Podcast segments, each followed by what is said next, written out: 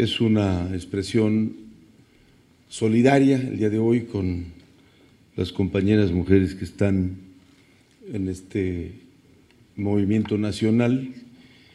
Y no quisimos tomo suspender el diálogo con ustedes, así es que es eh, muy importante destacar que mis compañeros del gabinete de las distintas áreas del gobierno, pues estamos en la misma sintonía de solidaridad con el movimiento de las mujeres.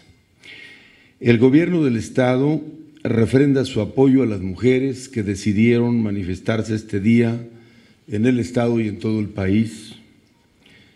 Para el caso del gobierno de Michoacán, el reporte que tengo es que están en paro alrededor de 50 mil compañeras mujeres que representan un porcentaje superior a la mitad de la plantilla laboral, hablando de personal sindicalizado y de todas las áreas del gobierno, incluidas las áreas de confianza. Si esta protesta y expresión libre de las mujeres la proyectamos a nivel estatal, hoy Michoacán va a sentir la ausencia de las mujeres. Eh, esto representa que más del 50% de la población de niñas y mujeres eh, no estarían eh, haciendo tareas y no estarían sumándose al paro. Implica también que un número muy importante de hogares o jefas de familia estarán haciendo lo propio. Eh, también en sectores claves como educación, salud y turismo, el eh, pronóstico, esta ausencia eh, llegará alrededor del 70% de la solidaridad de las compañeras, en virtud que en el propio gobierno, que la mayoría de quienes laboran son mujeres, que refleja digamos, la condición del Estado de tener una mayoría poblacional femenina. Eh, también quiero refrendar una vez más, como lo dijimos ayer, nuestro repudio a todo tipo de violencia que viven las niñas y las mujeres en eh, cualquier espacio laboral, en cualquier espacio de su vida. El futuro de Michoacán y de México deben de ir de la mano de las mujeres o simplemente no habrá futuro promisorio. Debemos ser más solidarios de lo que históricamente hemos sido, debemos caminar con ellas en todos los sentidos, como gobiernos, cualquiera que sea su nivel y su origen partidario o su composición, estamos obligados a ser sensibles, a ser empáticos ante las demandas de las mujeres. El cambio social que requiere nuestro Estado y el país va estrechamente de la mano eh, y muy alineado de la lucha que han emprendido las mujeres. Así es que solo siendo solidarios y comprometidos con esta causa, con esta lucha, podremos lograr una sociedad más justa y más igualitaria. Lo que ha ocurrido durante estos últimos días debemos de considerarlo como un punto de quiebre, como un punto de inflexión que nos lleve a cambiar profundamente las leyes, las instituciones y las relaciones entre mujeres y hombres sobre la base de una igualdad y de no agresión y no violencia. Hoy eh, aprovecho también para informar el avance y la forma en que se están operando las diversas acciones que dimos a conocer apenas el viernes pasado como plan emergente para acompañar esta demanda de cambio. Primero, este martes se entregarán cuatro patrullas ya con eh, los colores y con eh, los logotipos para el grupo especializado de prevención y atención a este fenómeno grave de la violencia contra las mujeres. Este grupo está conformado por mujeres y hombres de la Secretaría de Seguridad Pública. Son mujeres y hombres, un grupo integrado de inicio por 30 elementos que están divididos para trabajar en campo y en el eh, C5, tanto en el del Estado como el de las regiones, atendiendo las llamadas de emergencia y atendiendo de inmediato cualquier eh, situación de emergencia o cualquier llamado y esto se va a ir fortaleciendo y será de manera permanente. En el caso de Morelia, las colonias que se atenderán con mayor prioridad son el Durazno, Villas del Pedregal, San Juanito Ixícuaro y Emiliano Zapata. Eh, esto conforme al diagnóstico previo que se realizó de manera coordinada con la Secretaría de Igualdad Sustantiva. Eh, también vamos a eh, buscar la manera de que pronto tengamos cobertura de este grupo en eh, la mayor parte de la ciudad, en caso de la capital, y de las ciudades más grandes del Estado, donde por obvias razones tenemos información o estadísticas, datos históricos de que se presentan hechos de violencia en contra de las mujeres.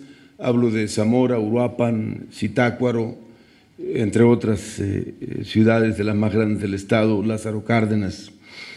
Eh, segundo, a partir de hoy entra en vigor el decreto firmado con ustedes de testigos el viernes pasado para incluir los contenidos de, de los de derechos humanos de las mujeres y de igualdad de género en los diversos niveles educativos. Este, esta mañana tenemos ya eh, la publicación en el diario oficial del Estado para que, en el periódico oficial del Estado, para que entre en vigor de inmediato. Eh, esto está pensado para todos los niveles educativos. Como ustedes saben, también eh, le envié el oficio al secretario de Educación Pública Federal, Esteban Moctezuma, en la idea de no violentar lo establecido en la ley de la facultad para la elaboración de los contenidos por parte del gobierno federal para la educación básica, pero nos vamos a poner a trabajar, o ya más bien ya estamos trabajando, porque mañana formalmente quiero presentar la propuesta del plan para el contenido en eh, educación básica, eh, primaria, kinder, primaria, y secundaria. Em, también mañana eh, inicia la capacitación a docentes de educación básica para la inclusión de, este, de estos contenidos. Se tiene proyectado iniciar mañana con seis mil maestras y maestros para darles los, la capacitación y los elementos eh, correspondientes. Eh, esta ah, capacitación se va a ir ampliando de manera gradual a todos los maestros y las maestras del Estado.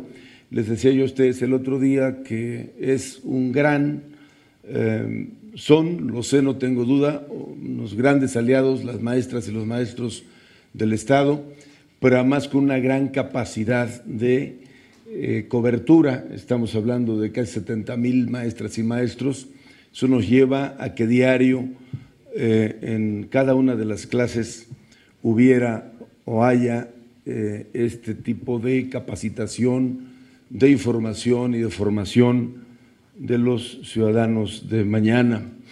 Eh, por eso vamos a ampliar la capacitación a todas las maestras y maestros, vamos a coordinarnos con los distintos sectores sindicales para que no haya algún malentendido, sino que simplemente es iniciar un proceso de cambio. Estoy convencido que si empezamos ahí, eh, vamos a tener resultados seguros. eh, ante un fenómeno que, por más que se hagan políticas públicas o alertas de género, pues el, problema no se detiene. Hay alerta de género prácticamente en la mitad de los estados de la República y de todos modos el problema de la violencia eh, hacia las mujeres, los asesinatos, no paran. Eh, también, tercero, el próximo miércoles 18 de marzo se instalará la mesa de seguimiento a las llamadas al 911 para la atención oportuna de los casos de violencia hacia las mujeres.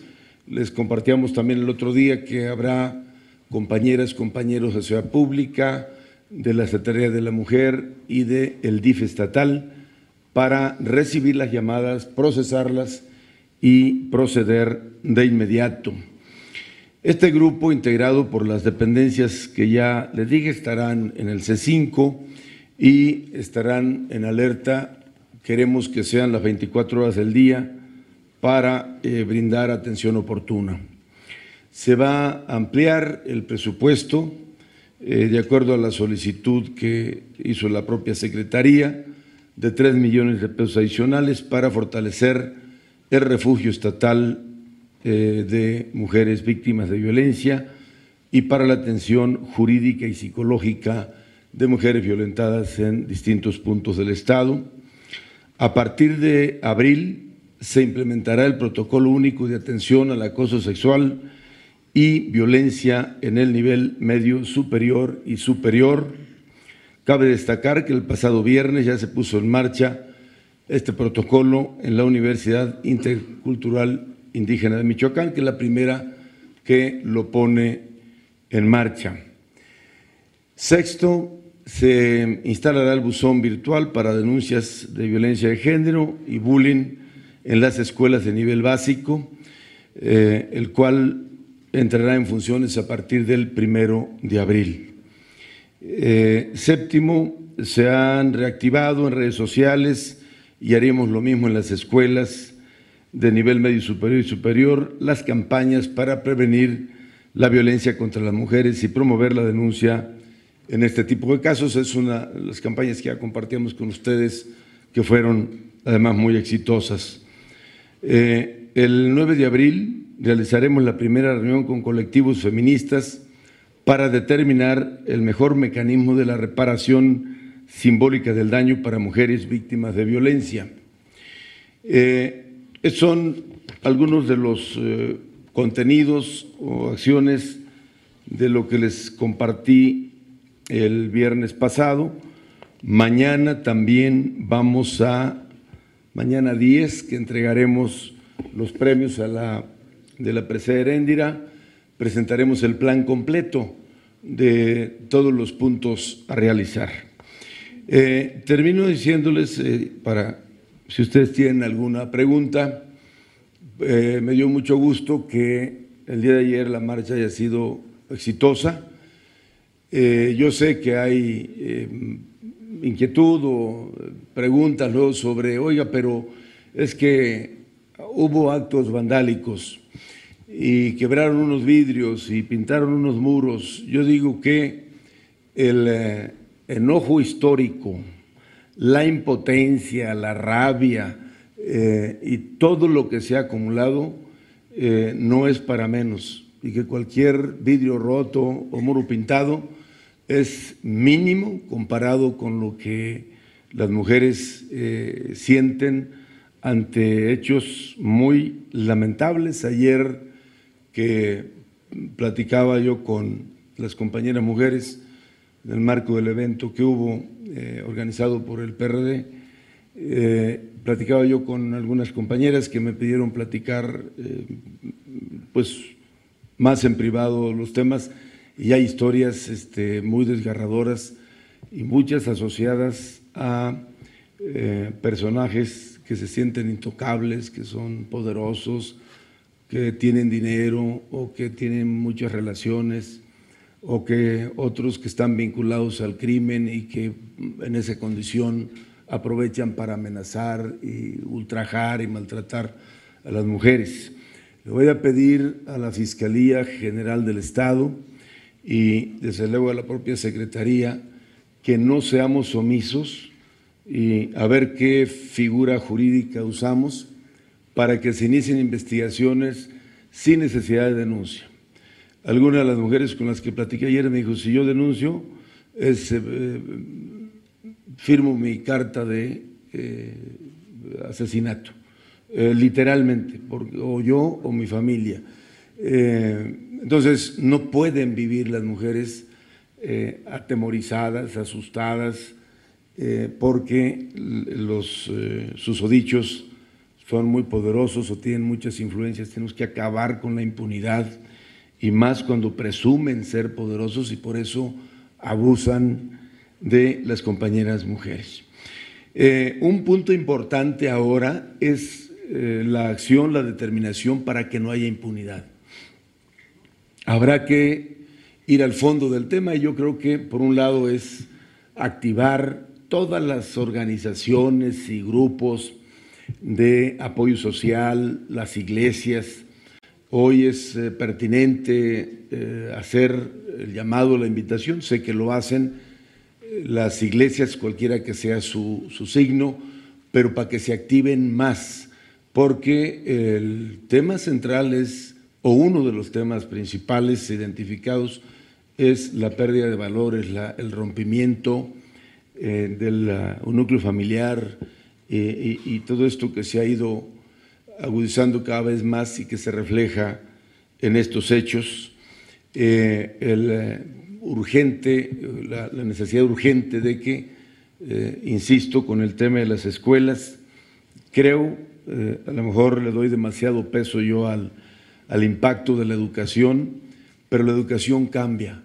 Entonces, si, si esto lo hacemos ya sistemático para nuestros niños y niñas, niñas y niños, en la escuela, que todos los días eh, los maestros les compartan una clase de igualdad, de cómo eh, tratar a sus hermanas, a sus amigas.